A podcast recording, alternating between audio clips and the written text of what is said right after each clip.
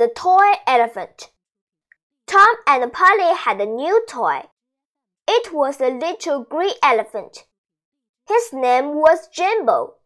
I like Jimbo, said Polly. He is a good little elephant, but I want to see a big elephant. Big elephants are funny.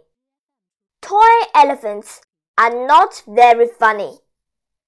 Tom said, We will take Jimbo to the zoo. Then he can see the big elephants. So Tom and Polly and Jimbo went to the zoo. I like the zoo, said Polly. Jimbo liked it too. They saw four big elephants in the elephant house. One elephant was very, very big. Polly said, Look, Jimbo, see that big, big elephant. Then a man came along and looked at Jimbo. Is that a baby elephant? he said. Polly laughed and said, Oh no, this is just a toy elephant.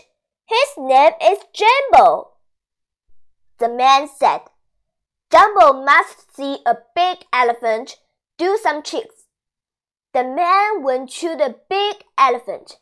Up, up, stand up, he said. Up, up, went the big elephant. Down, down, said the man. And the elephant sat down. Old Tom and Polly laughed. The big elephant looked so funny. Then the man said, Look, children. Now the big elephant will stand on his head. Oh, oh, said Tom. That is a good trick. Polly said, Oh my! I wish Jumbo could do that, but he cannot do any tricks. He is just a toy elephant. The next morning, Polly went to get Jumbo. Guess what she saw?